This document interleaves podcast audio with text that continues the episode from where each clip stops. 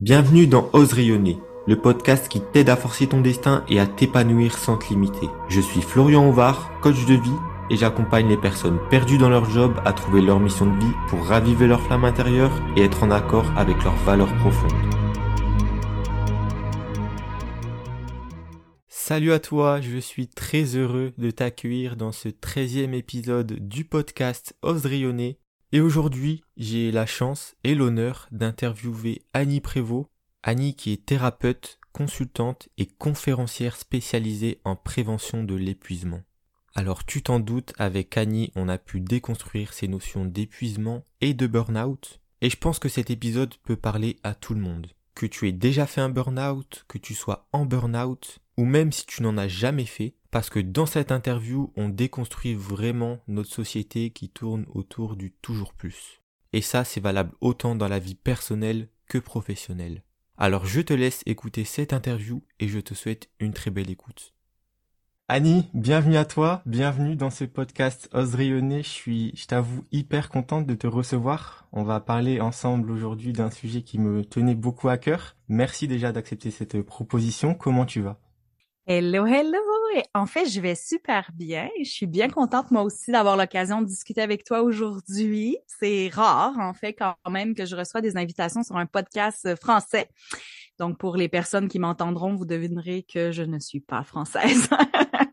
Donc, euh, c'est toujours agréable de pouvoir euh, échanger sur des perspectives parfois un peu différentes. Hein? Puis le sujet d'aujourd'hui, justement, il y a quand même certaines petites distinction à faire euh, au niveau culturel souvent par rapport à l'épuisement. Donc, je suis contente de pouvoir euh, venir un peu ouvrir les horizons des gens qui entendront euh, qui entendront l'entrevue aujourd'hui. Yes, super. Bah, c'est vrai que c'est toujours un plaisir de pouvoir accueillir des personnes qui viennent de partout. C'est vrai qu'on avait déjà accueilli Christine Michaud, qui venait aussi du Québec, donc franchement, c'est, c'est toujours un plaisir. Avant de, commencer, je commence toujours par euh, cette question d'introduction pour que les personnes puissent comprendre d'où ça part. Est-ce que tu pourrais te présenter pour les personnes qui nous écoutent?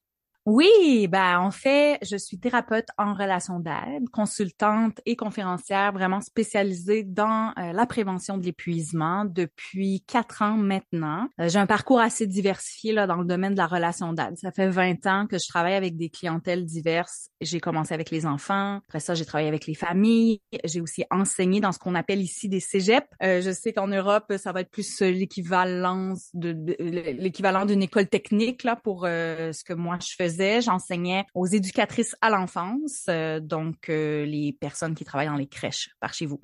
Euh, et en fait, c'est mon propre burn-out à moi qui a alimenté mon désir maintenant d'aider le plus d'humains possible plus spécifiquement les femmes quand même, à se foutre la paix pour vivre une vie qui est plus alignée euh, à qui ils sont, à ce qu'ils veulent vraiment. Euh, j'ai euh, j'ai deux belles grandes filles aussi de 10 et 12 ans, donc ça aussi, hein, la maternité, concilier un petit peu toutes mes passions dans la vie, ça m'a amené à me redéfinir un peu, à faire ce que je fais aujourd'hui, à être entrepreneur, à avoir ma, ma propre entreprise aussi. Donc voilà, c'est sûr qu'on pourrait faire là facilement 20 minutes.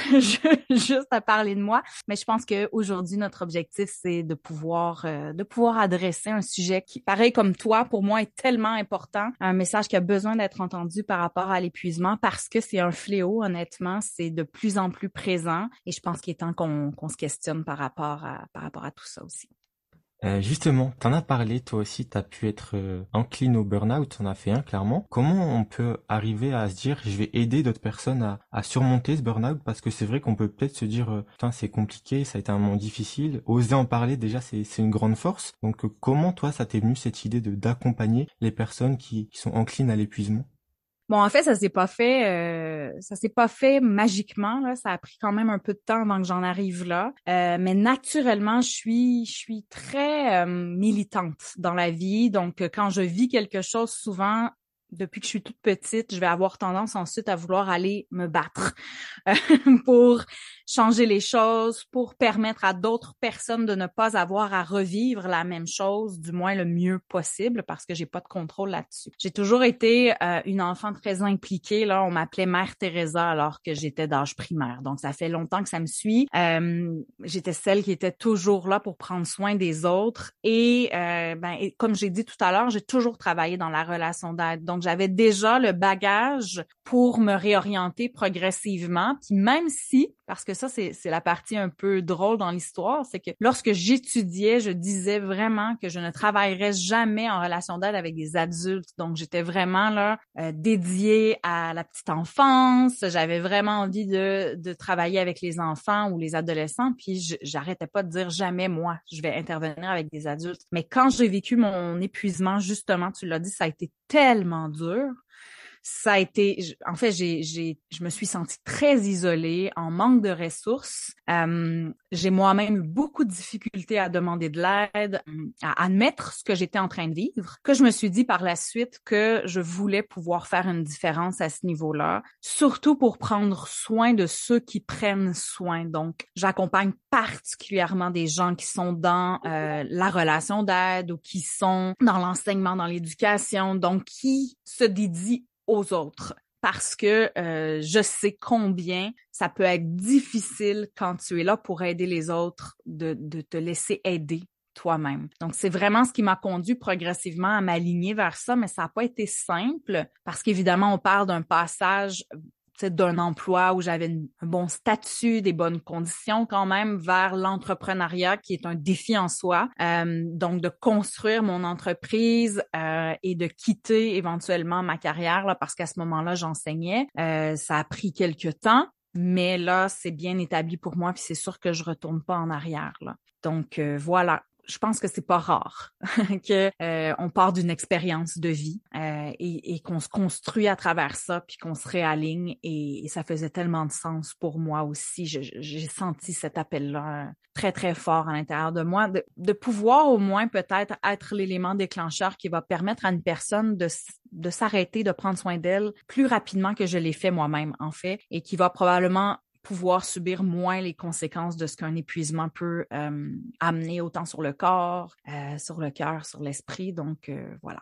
C'est vrai que, bon, tout le monde l'a compris, on va parler de burn-out aujourd'hui. On peut avoir tendance à tout mettre sur le mot burn-out. On ne sait pas forcément vraiment ce que ça veut dire. du coup, ça peut créer des, des quiproquos. Comment, toi, tu, tu définirais avec tes mots peut-être le burn-out?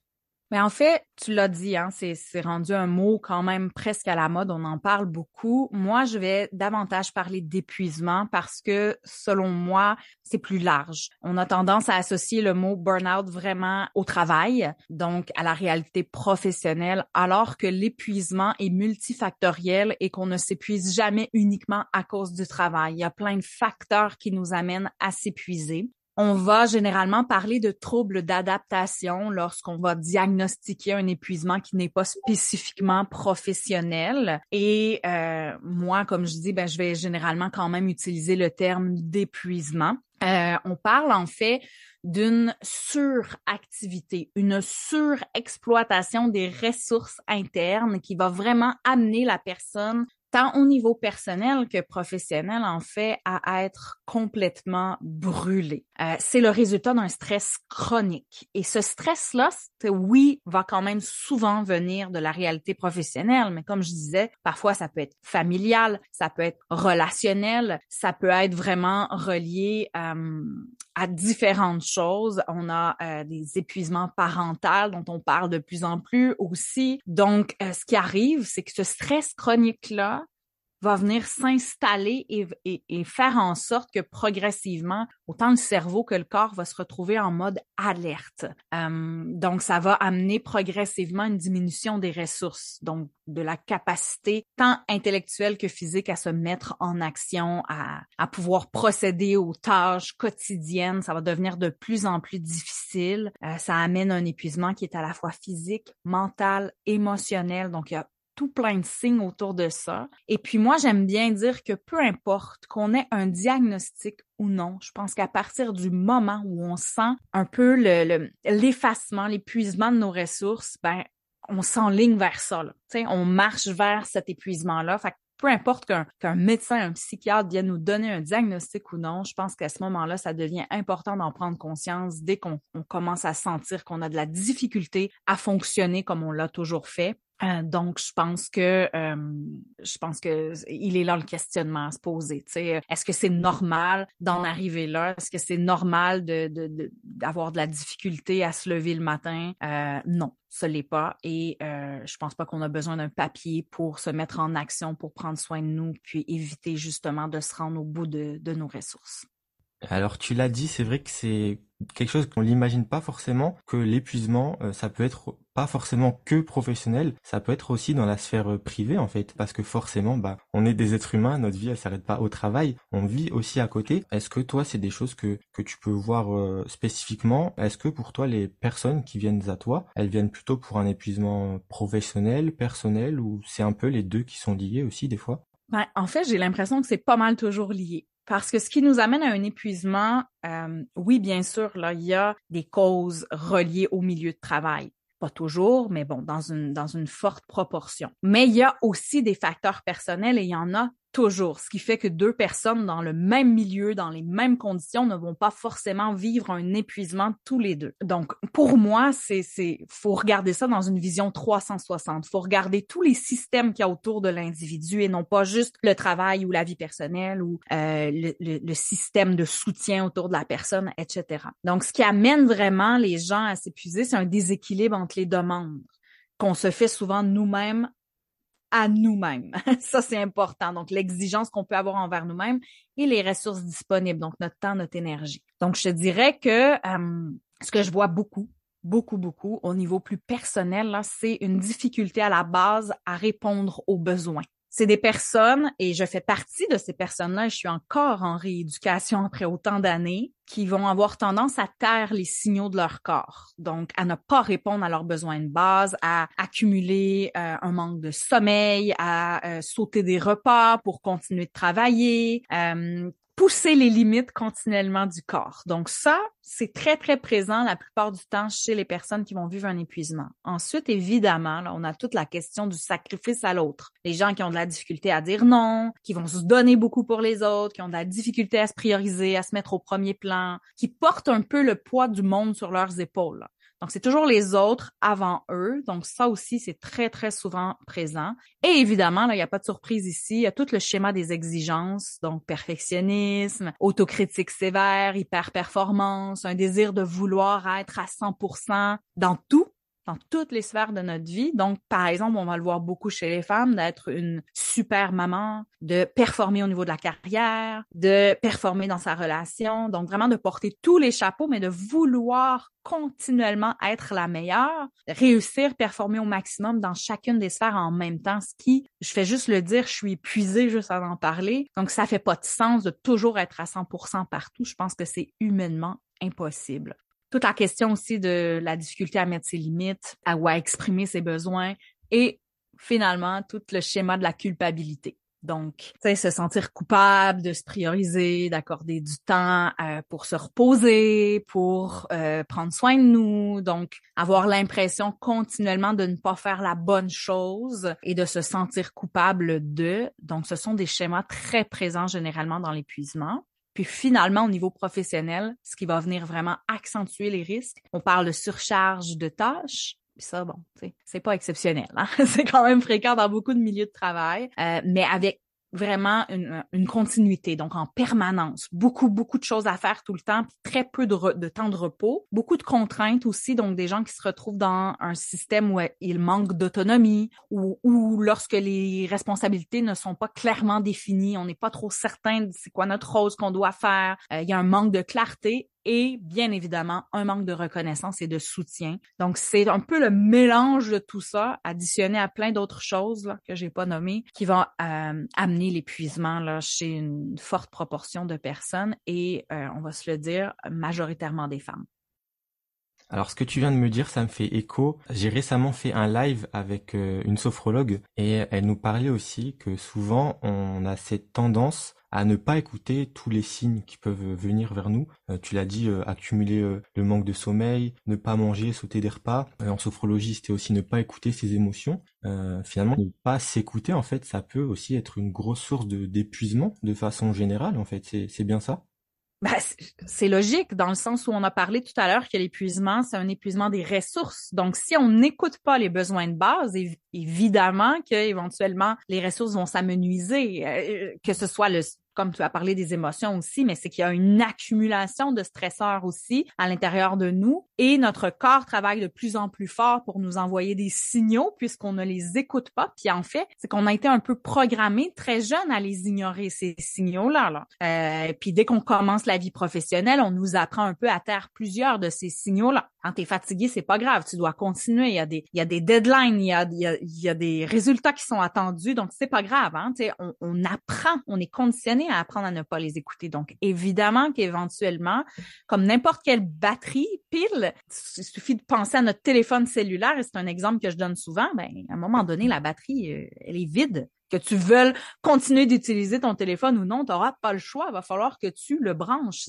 C'est non négociable. Et pourtant, c'est tellement plus facile pour nous de prendre soin de nos appareils électroniques, s'assurer qu'ils soient toujours branchés pour pouvoir les utiliser au maximum de leur capacité c'est tellement difficile de le faire avec nous-mêmes, et pourtant c'est la même logique.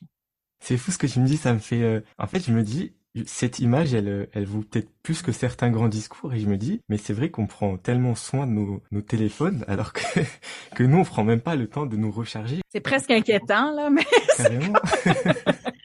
oui, puis on peut pousser l'image encore plus loin de dire que si, par exemple, il me reste que 15 de, de batterie sur mon téléphone et que je sais que j'ai besoin de le garder ouvert parce que j'attends un appel, par exemple, je vais limiter au maximum mon utilisation. Je vais fermer des applications. Je vais m'assurer de le mettre en mode avion pour préserver ce 15 %-là c'est la même chose pour nous, les humains. À partir du moment où on détecte que notre batterie, elle est très faible, on devrait passer en mode préservation, mais à la place, ce qu'on fait, c'est qu'on va aller complètement au bout de la ressource jusqu'à ce que le téléphone éteigne, donc que notre corps fasse, bon, là, je suis plus capable. Et là, on va le charger. Sauf que c'est beaucoup plus long de ramener ensuite euh, notre téléphone à 100%, donc notre énergie, que si on le charge régulièrement, qu'on en prend soin, qu'on évite d'ouvrir 162 applications en même temps, on va être capable d'utiliser ces performances optimales beaucoup plus longtemps. Éventuellement, ce qui arrive, puis on le voit, on peut aller dans notre téléphone, c'est cool parce qu'on peut aller voir nos données, on peut voir le niveau de notre batterie comment sa santé en fait de, notre batterie après un an, deux ans, dépendamment comment on utilise euh, notre téléphone.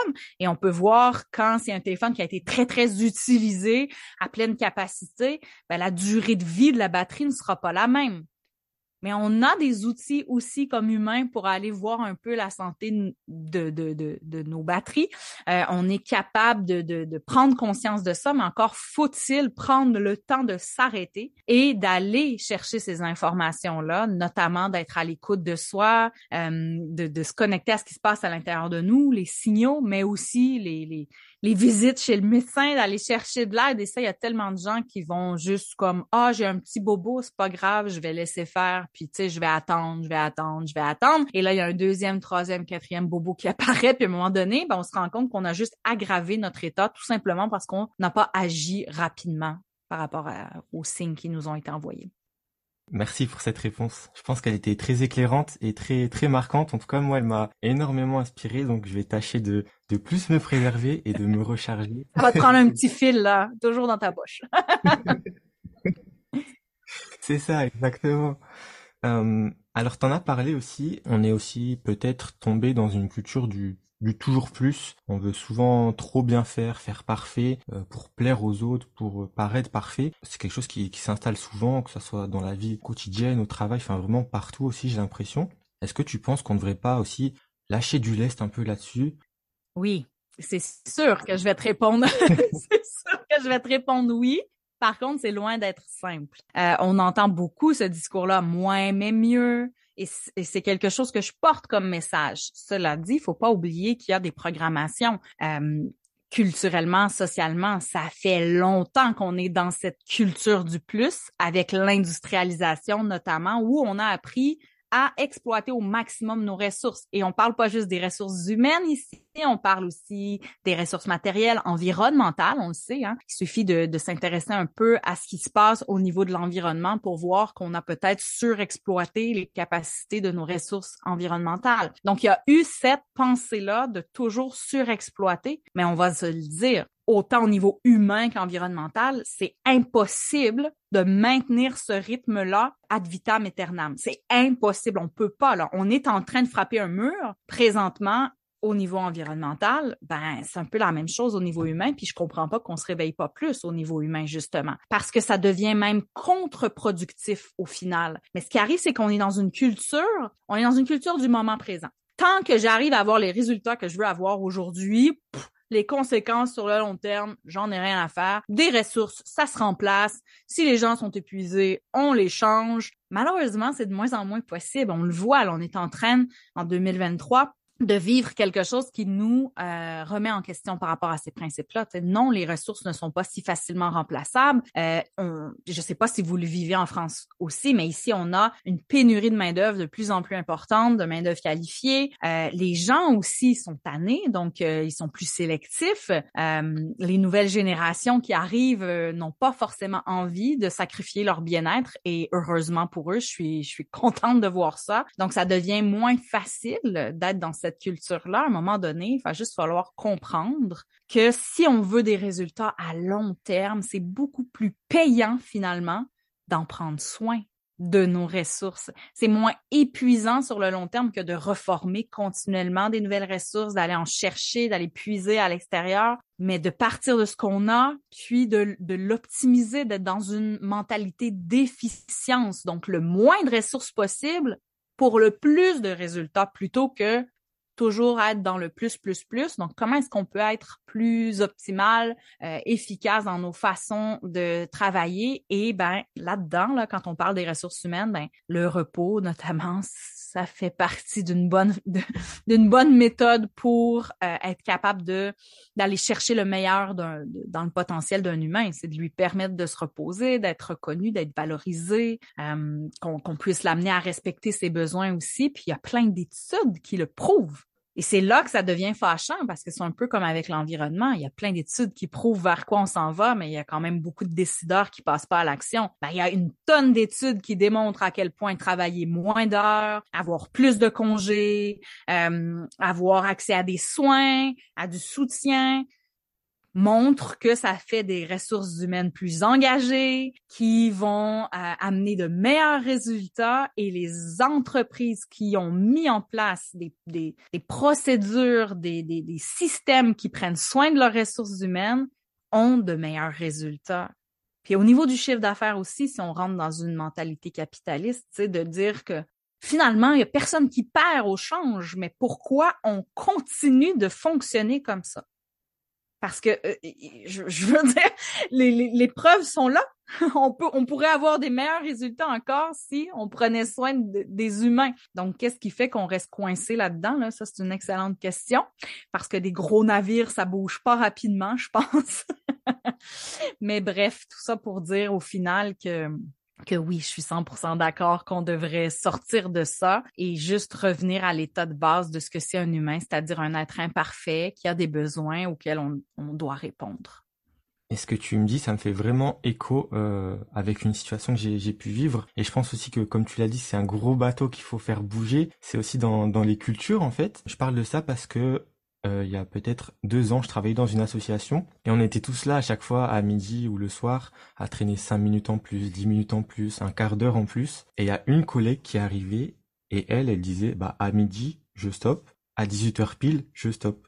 Si j'ai pas fini, c'est pas grave, je reprends demain. Je suis là pour plusieurs années dans l'association, donc c'est pas grave. Et nous, on se disait, mais comment comment elle arrive à faire ça? En fait, c'est c'est magique, mais pourtant c'est c'est normal en fait. Et même si on essayait de reproduire tout ça, c'était difficile, on n'arrivait pas à le faire tout le temps. Et euh, ce qui était bien, c'est qu'à chaque fois, elle revenait à 18h pile, elle nous disait c'est bon, arrêtez, euh, vous allez là demain, vous allez être payé pareil, donc arrêtez, arrêtez de vous foutre cette pression. Et c'est vrai que je pense aussi que c'est très culturel et c'est difficile à, à faire bouger, mais... Mais après ça, c'est qu'il y a la comparaison aussi.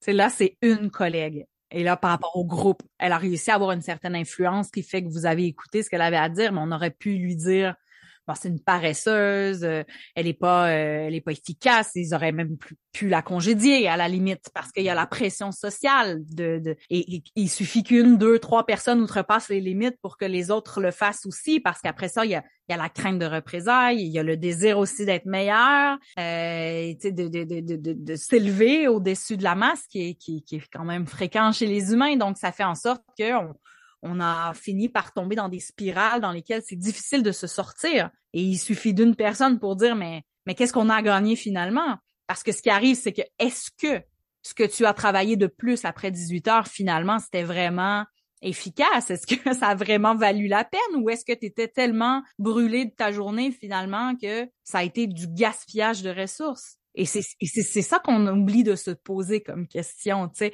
la qualité, non pas seulement la quantité du travail. Ça fait toute la différence. Je veux dire, on peut arriver à une meilleure qualité de travail en deux heures que certaines personnes vont faire en huit heures parce qu'ils n'auront pas mis les les, les, conditions optimales pour que leur travail soit de qualité. Mmh, tout à fait, mais de toute façon, on le voit, euh, il y a des journées, tu travailles, euh, tu t'es productif de fou en une heure, et d'autres journées, euh, à la journée, tu dis putain, mais j'ai rien fait en fait. Donc exactement, exactement, et ça me rappelle quelque chose qui m'a été transmis dans mes différentes formations. On parlait souvent de, de projets SMART, de projets et d'objectifs. Donc SMART, ça veut dire simple, mesurable, ambitieux, réaliste et temporel.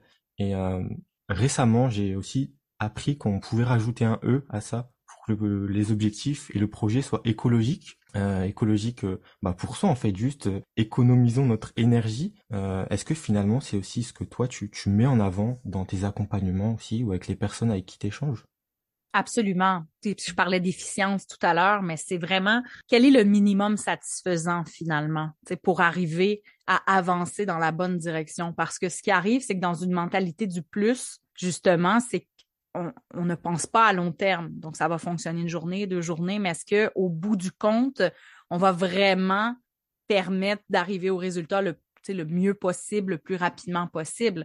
Donc, quel est le minimum satisfaisant pour sortir aussi du perfectionnisme, du désir que ça soit toujours plus, parce que finalement, c'est très, très personnel, notre vision de ce qui est un résultat parfait, par exemple, et de revenir aux attentes, quelles sont les attentes externes versus nos attentes internes par rapport à quelque chose. Donc, c'est certain que moi, c'est une notion qui est importante parce que tu as parlé d'écologie, tantôt je t'ai parlé de système, euh, c'est vraiment ça, c'est que ce soit systémique aussi parce que un humain, ça ne s'isole pas de toute sa vie quand ça arrive travail. Si il travaille trop, il arrive à la maison, ça va pas bien à la maison parce qu'il travaille trop, il est épuisé, il y a des conflits relationnels, euh, c'est difficile à la maison. Il revient le lendemain matin au travail, il ramène ça aussi, donc il devient de moins en moins enclin à utiliser son plein potentiel.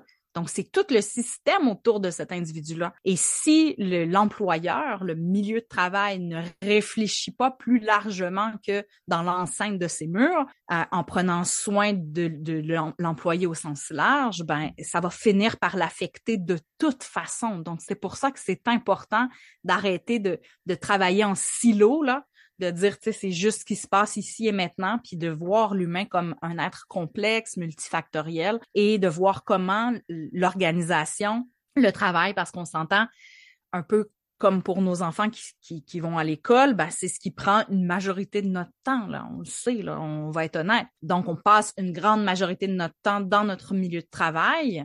Alors, on comprend que ça a un impact significatif sur notre développement, sur, sur notre vie. Alors, il serait peut-être temps qu'on réfléchisse à comment on peut faire pour que cette période-là, elle, elle nous permette justement de, de, se développer et de prendre soin de nous et de pouvoir justement continuer de contribuer euh, le plus longtemps possible, en fait, à la société. Euh, et, et, ça, ça amène beaucoup de grandes questions qu'on ne se pose malheureusement pas assez encore, mais on le voit de plus en plus des milieux qui, qui sont créatifs et qui permettent aux gens, tu sais, qui vont amener toutes sortes de de mesures de conciliation entre les différents rôles des individus qui vont amener les milieux de garde dans le travail, qui vont, qui vont vraiment permettre d'offrir des, des, services, des choses aux gens lorsqu'ils sortent du, du travail. Je, euh, je sais que hum, dans les pays scandinaves, notamment, ils sont très créatifs à ce niveau-là, euh, d'offrir euh, des, des, des, semaines de vacances euh, en famille, euh, le spa, il y, y a plein de choses qui se passent à l'extérieur du travail, mais qui, qui émergent du milieu de travail. Et ça, c'est très créatif et ça devrait être pareil dans nos milieux éducatifs. ça, ça s'arrête pas à l'école, c'est qu'est-ce qui se passe à l'extérieur de l'école et comment est-ce qu'on peut, faire en sorte qu'il y a des liens entre les différents systèmes et que justement ça crée quelque chose qui est plus écologique, donc une espèce d'équilibre à travers les systèmes finalement. Tout le monde est gagnant d'une mentalité comme ça finalement. Ah mais clairement, et c'est vrai que c'est aussi une des raisons pour lesquelles j'ai mis en place mon accompagnement, parce que je me rends compte que quand une personne n'aime pas son travail, quand une personne a un travail qui l'épuise, bah comme tu l'as dit, ça a aussi des impacts sur sa vie euh, personnelle. Et forcément, bah, en trouvant les, les façons de, de mettre euh, à place cet euh, épuisement ou en changeant de job pour une vie plus épanouie, bah, c'est aussi le moyen de, de finalement être plus épanoui dans sa vie personnelle. Et c'est aussi, euh, ça fait du bien finalement à la famille, aux proches, qui voient une personne plus épanouie, moins fatiguée, qui peut prendre plus de temps pour sa famille. Et c'est ça que je trouve important à souligner, c'est que, bah, ok, on est épuisé dans son travail, mais ça a des impacts sur toute une écologie en fait. Oui, même les collègues, même, tu sais, après ça, c'est, c'est, tout est, est, influençable par rapport à ça. Tu sais, c'est, si on, on, ne prend pas ça en compte, ben c'est sûr que ça peut euh, devenir euh, chronique comme, euh, comme problématique au sein d'une organisation. Là. Il peut avoir vraiment c'est une culture de l'épuisement. Puis on le voit, là, il y a beaucoup de milieux qui, qui ont ce type de culture-là et c'est accepté. Là, on, encore là, je je sais pas en Europe si c'est comme ça, mais, mais par exemple les avocats notamment, à quel point dans ce milieu-là c'est tout à fait normal et même valorisé de travailler 90 heures par semaine et de pas avoir de vie et, et que si tu veux avancer dans ta carrière, tu n'as pas le choix de passer par là, mais c'est valorisé, c'est reconnu, c'est c'est considéré comme acceptable, mais ça se change, mais ça va prendre des acteurs de changement au début pour dire non, ça suffit. C'est ça ne permet pas d'avancer plus vite finalement. C'est un leurre, c'est un nuage de fumée. Là. Il existe d'autres façons, puis c'est prouvé. Là. on n'invente rien, nous, là, même s'il y a des gens qui sont comme euh, vous êtes un peu wouhou. Mais euh, je sais pas si tu connais euh, le livre Do Less de Kate euh, Northrop, qui est une américaine euh, je t'avoue que non. Je vais, je vais le noter tout de suite. Euh, je te recommande et je recommande aux auditeurs. Pourquoi? Parce que justement, il amène beaucoup d'études qui viennent démontrer à quel point justement le fait de faire moins apporte plus finalement. Donc, à quel point c'est de plus en plus prouvé euh, scientifiquement même que euh, c'est la bonne façon d'avancer. C'est juste que ça prend beaucoup de temps pour amener ça dans euh, la culture du travail. Là. Je pense que peut-être dans, dans 50 ans, dans 100 ans, on reverra tout ça. Mais, mais ce qu'on vit actuellement au niveau de l'environnement, mais aussi même au niveau technologique, là, avec les robots, avec l'intelligence artificielle, avec ben, c'est une opportunité aussi de redéfinir la façon dont, dont on utilise les ressources humaines. Clairement, clairement, on le voit maintenant avec ChatGPT entre autres. Hein. C'est un outil magique. Et ça ne remplacera jamais les humains, mais c'est justement comment est-ce qu'on peut tirer profit de ça pour utiliser notre plein potentiel parce que on peut tellement apporter plus de par notre conscience, de par nos réflexions, de par nos valeurs qu'un robot. Ça, c'est d'une évidence. Mais justement, au lieu de le voir comme ah un ennemi à abattre, ben plutôt voir oh ok, tu sais peut-être que je vais pouvoir justement euh, travailler moins, mais arriver euh, à des résultats encore plus euh, probants, encore tu sais puis, puis en étant plus heureuse aussi, plus épanouie dans ce que je fais en, pouvant, en pouvant accorder plus de temps à ma famille, à mes, loisirs, à mes passions. Puis finalement, ben, le système va continuer d'avancer. Ouais, carrément, je suis totalement d'accord. C'est vrai que toi, tu faisais quoi avec euh, les avocats notamment? C'est vrai que moi, en France, je pense peut-être au, au secteur médical, tu sais, dans les hôpitaux, etc. Ah ouais, ça ici aussi, ouais. ça, c'est épouvantable. c'est des gens qui sont euh, aux premières loges pour sauver des vies, puis on leur demande de faire des heures, et puis ça, Ça, ça, ça fait pas de sens non plus, là, définitivement. Les infirmières ici, c'est la même chose. Je pense que ça, c'est assez mondial. Là. C'est ouais. Mais encore là, on revient à ce que je disais tout à l'heure, hein. Tu sais, les humains là qui qui ont ce don de soi, de sacrifice à être là pour les autres, on dirait qu'il s'est installé une culture justement du sacrifice et que c'était tout à fait normal finalement de t'oublier complètement parce que toi, ton rôle, ta mission dans la vie, c'est de sauver les autres. Mais je pense que pour sauver les autres, faut d'abord se sauver soi-même. Mais carrément, c'est vrai qu'à un moment aussi, j'étais, moi-même dans le social, donc dans cette posture aussi d'accompagnant, d'aidant. Et c'est vrai que ça a été très prenant et j'ai très vite, j'ai très vite abandonné. Et je comprends mieux pourquoi aussi. c'est une des raisons qui a fait que, parce que c'était hyper lourd personnellement, hyper prenant. Euh, t'as toujours, euh, tu quittes jamais à l'heure, tu restes toujours plus que prévu. Tu te donnes à 200%. D'un côté, c'est magnifique parce que t'aimes ce que tu fais, donc tu te donnes. Mais de l'autre côté, forcément, il y a des aspects négatifs, dont l'épuisement. Oui, parce que ça ça peut pas fonctionner à long terme, ça c'est certain. Donc, euh, tu sais, je pense qu'à partir du moment où on a une réflexion un peu plus élargie sur le long terme, où on se dit si je veux que ça puisse continuer justement à long terme, si je veux que l'organisation, l'association puisse continuer d'aider, ben, je peux pas continuer à ce rythme-là parce que éventuellement les ressources vont s'épuiser, ça c'est certain. Puis tu sais, c'est pas juste des ressources humaines, on parle au sens large. Fait que je pense que d'avoir une vision un petit peu plus long terme aussi des impacts conséquences sur euh, les gens et de, de, de, réfléchir au processus aussi et non pas seulement à la finalité et aux résultats attendus. Tu sais, je pense que c'est essentiel pour qu'on puisse justement aider encore plus. Et moi aussi, j'étais dans ça. C'est pas pour rien qu'on m'appelait Mère Teresa, mais à quel point j'ai travaillé dans les organisations communautaires et tout ça tout le début de ma carrière, à quel point on peut finir par se justifier à nous-mêmes dans notre tête que c'est normal, que c'est OK, que parce que justement, on va sauver plus de gens jusqu'à ce qu'on atteigne le mur, puis qu'on se rende compte qu'on on sauve personne quand on est coincé à la maison à, être complètement épuisé.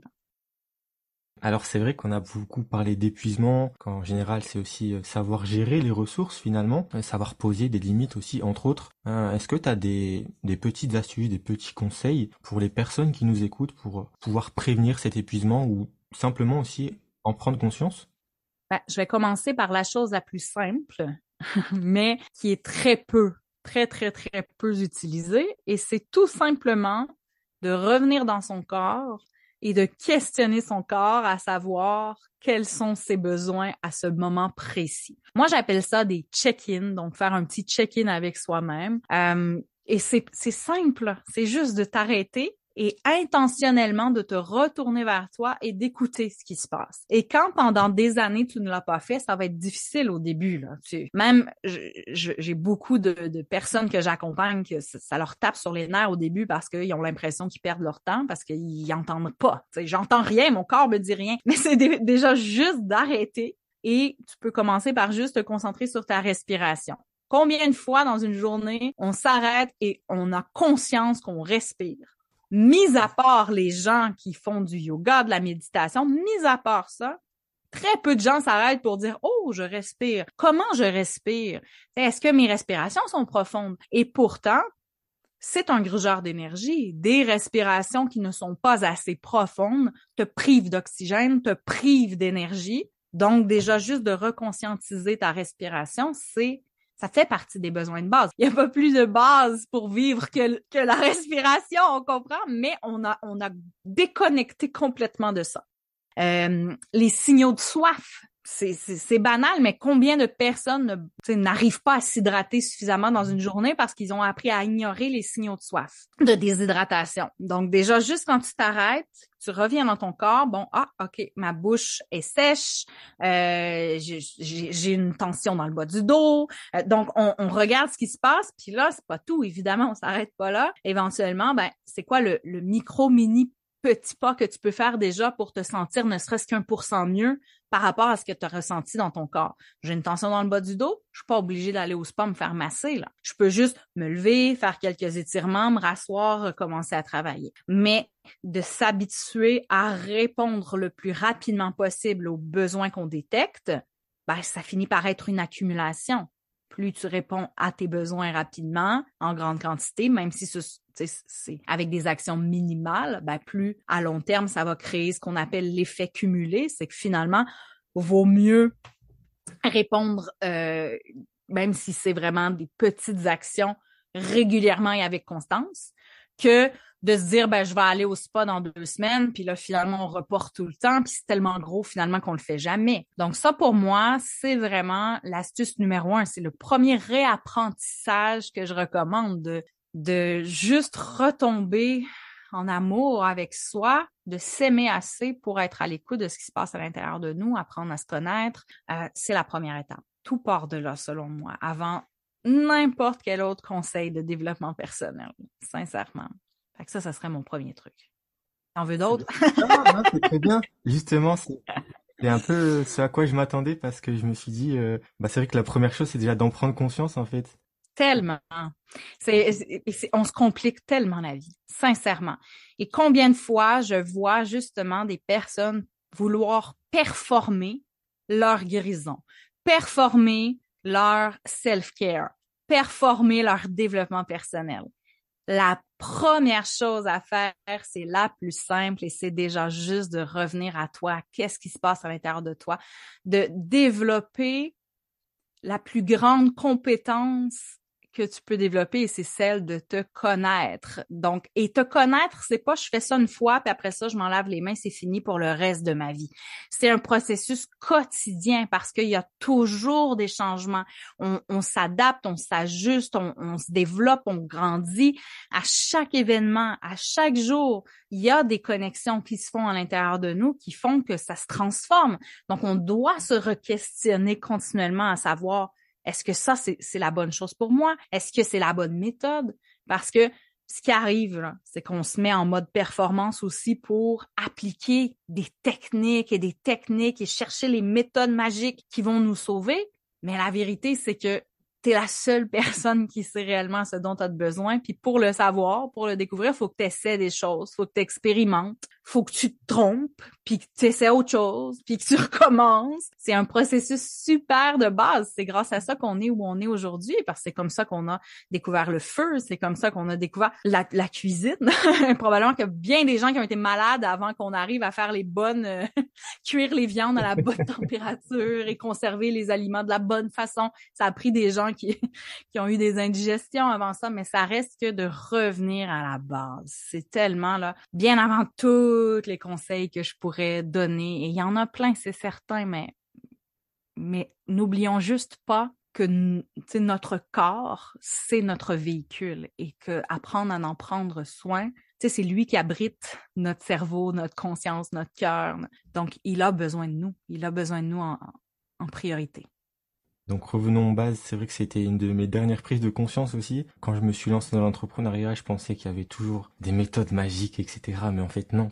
On a juste appris avec mon coach à reprendre les bases, et juste reprendre les bases, repartir des bases. Il n'y a rien de mieux, il n'y a, rien de plus, important. Oui, le corps, le corps est tellement intelligent quand tu es profondément désaligné dans des actions, dans des méthodes de, peu importe, quand tu es profondément désaligné, il y a tellement de signes qu'on a appris à ignorer, mais il y a tellement de signes qui te fait, comme qui, qui, te fait dire que tu, n'es peut-être pas dans le meilleur chemin pour toi. Ça veut pas dire que ce n'est pas un bon chemin, c'est peut-être juste pas le bon chemin pour toi ou le bon moment pour être dans ce chemin-là. Donc, de juste revenir à l'écoute de soi, c'est justement la base aussi pour t'aligner, pour avoir une vie épanouie, pour pour pour sentir que euh, tu te déploies et que tu, tu es à la bonne place. Mais encore là, tout part du corps, tout part de, de que ce soit la procrastination. Il y a tellement de choses qu'on essaie d'enrayer, mais qui sont des messages puissants de notre corps pour nous dire réveille-toi, s'il te plaît. C'est, notre corps, c'est notre GPS. C'est lui qui nous dit oh, ça va pas là. Tu sais, c'est quand on fait de l'anxiété, quand on est stressé, c'est notre corps qui dit wow, ça va pas change de direction, fais demi-tour aussitôt que possible. Ça fait pas de sens. Tu t'en vas dans un trou. Il y a un canyon, il y a, il y a, il y a un accident de voiture, peu importe. Fais demi-tour. Mais on n'écoute pas. On n'écoute pas notre anxiété, on n'écoute pas le stress, mais on, on, on, développe plein de méthodes pour enrayer notre anxiété. Ouais, mais tu peux enrayer l'anxiété, mais l'anxiété, si tu vas pas chercher la cause de pourquoi elle est là, elle va juste revenir continuellement sous toutes sortes de formes. peu, peu importe, la maladie, le cancer, ça, va finir par, euh, par, par, être là. Le corps va finir par, par avoir raison, je le garantis. Moi, je l'ai vécu. de pas pouvoir sortir de mon lit, là. Puis je le sais à quel point, même si on essaie de l'ignorer pendant des années, là, lui, il oublie pas. il va finir par faire passer son message, ça c'est certain. Revenez aux bases. Euh, si vous voulez une petite lecture aussi, allez lire peut-être euh, le livre Doulès, c'est ça? Oui, ben ça c'est plus vraiment, tu sais, sur toute la question là du faire moins mais mieux. Euh, donc pour venir vraiment appuyer un petit peu, tu sais, quand on a ce genre de discussion là, par exemple avec des managers et tout ça, ben quand on a des des, des, des faits concrets, des études pour appuyer ça, des fois c'est c'est sûr que c'est aidant dans le message euh, quand on peut venir démontrer que ça va apporter des meilleurs résultats. Après ça, euh, au niveau de la connexion au corps et tout ça, ben, tu sais, je pense que déjà tout ce qui touche la pleine conscience, euh, c'est pas pour rien que c'est reconnu comme étant une des meilleures méthodes pour euh, apprendre à gérer le stress, l'anxiété, tout ça. C'est de ça qu'on a besoin. Tu sais. Au final, là, la pleine conscience, c'est super simple. Hein? C'est juste de vivre. C'est la chose qu'on a oubliée. Là. Tu sais, comme je parlais de, de prendre conscience qu'on respire, c'est juste de vivre. Vivre là, là. Tu sais, maintenant, ici, maintenant, avec tous les systèmes qui travaillent, mais c'est ça la pleine conscience. Donc, je pense que c'est le premier pas à faire de revenir vers toutes ces approches-là bien avant euh, toujours plus de lecture, de techniques et de, de cours et de formation. Je pense qu'il y a beaucoup à faire à la base avant. Carrément, carrément. Pour les personnes qui seraient intéressées pour aller plus loin, vous pouvez bien évidemment aller voir Annie sur Instagram, ça vous aurez toutes les infos euh, dans la description. Pour les personnes qui te connaissent pas encore ou, peut-être pas assez, concrètement toi tu accompagnes aussi des personnes sur ce sujet de l'épuisement. Est-ce que tu pourrais peut-être leur expliquer euh, en quelques mots en quoi ça consiste? Mais en fait, euh, je suis très cohérente avec ce que j'enseigne, c'est-à-dire que je m'autorise aussi à expérimenter tout plein de choses. Donc, euh, mes services, mes offres changent, évoluent au gré du temps et des besoins des gens qui gravitent autour de moi. Euh, donc, c'est pas juste euh, en lien avec l'épuisement, puisque je suis en prévention justement. Donc, j'aime bien dire que j'aide les, les gens à se foutre la paix. Donc, on est beaucoup dans la simplification, l'essentialisme. Euh, donc, j'ai des services pour pour les individus et les entrepreneurs. Euh, et, la meilleure façon de voir qu'est-ce qui se déploie, c'est d'aller sur soit mon Instagram ou mon site internet au jour le jour.ca. Fait que c'est vraiment d'aller voir. Euh, je fais de l'accompagnement coaching individuel, évidemment, euh, selon les disponibilités. J'ai des accompagnements de groupe je dirais que la meilleure façon, c'est de venir me parler, en fait. Parce que ce que je pense qui est le plus important, c'est de pas vendre une euh, solution unique. C'est vraiment de s'adapter, de personnaliser, de s'ajuster à la personne qui est devant nous. Et c'est ma force et c'est ce que je pense qui est le plus important, c'est de pas justement vendre un seul programme comme on essaie donc de nous dire de faire tout le temps. Fait que venez me parler, euh, on fait un appel ensemble, on regarde ce qui est possible. Et moi, je suis toujours très transparente. Au besoin, je réfère vers d'autres personnes parce que ce que je veux au final, c'est que la personne ait mieux et ultimement qu'elle n'ait plus besoin de moi. Donc, c'est vraiment de cette façon-là que je travaille aussi. Merci à toi Annie. Je pense que voilà, le message est clair, les portes sont ouvertes. N'hésitez pas. Je, je le rappelle tout le temps, mais c'est important parce que souvent on n'ose pas forcément aller, on a l'impression de déranger, alors que les personnes qui, qui peuvent proposer tout ce genre de services comme comme Annie, ben le font aussi par passion parce qu'elles ont envie d'aider d'autres personnes. Donc franchement, allez-y, ça vous coûte rien, même un message en privé. Je pense que ça sera avec grand grand plaisir. Absolument, j'aime tellement ça parler avec les gens de toute façon. Fait que vous allez le voir rapidement si vous arrivez sur mes réseaux sociaux là. On, on se parle, euh, on on, dit euh, des niaiseries aussi. Donc, c'est très simple. Il n'y a rien de compliqué là. C'est ça, tant mieux. Ce qui est plus simple, c'est les bases. Donc, euh, revenons aux bases encore une fois. C'est yes. Super. Annie, merci beaucoup à toi. On touche à la fin de l'interview. Euh, j'ai toujours la, dernière question, la question ultime, parce que dans ce podcast, on parle d'épanouissement, qu'il soit professionnel ou personnel. Est-ce qu'il y a une personne, un invité ou une invitée à qui tu penses qu'il qui serait intéressant de venir dans ce podcast? Oui, en fait, euh, je trouvais que c'était une question très difficile. Pourquoi? Parce qu'il y a tellement de personnes incroyables qui portent un message pertinent qui a besoin d'être entendu. Donc, j'ai trouvé ça difficile de choisir une personne et j'ai eu envie de t'amener hors des sentiers battus. Euh, il y a une personne que euh, j'adore qui, grâce aux maths, donc c'est une mathématicienne, grâce aux maths, nous aide vraiment à atteindre un meilleur équilibre euh, personnel, professionnel, financier et tout ça dans l'explication des chiffres. Donc, notamment, elle a le budget temps qu'elle appelle pour apprendre justement au niveau de comment on, on investit du temps, où on l'investit, de quelle façon, et c'est tellement pertinent. Et elle s'appelle Hélène Bécotte, donc c'est une Québécoise. et, euh, et je trouve tellement qu'elle a un message différent de ce qu'on entend justement, donc ça pourrait être super intéressant de, de l'approcher, de l'inviter pour amener une autre perspective euh, et voir qu'on peut réconcilier euh, les chiffres, donc la quantité, avec la qualité. C'est possible.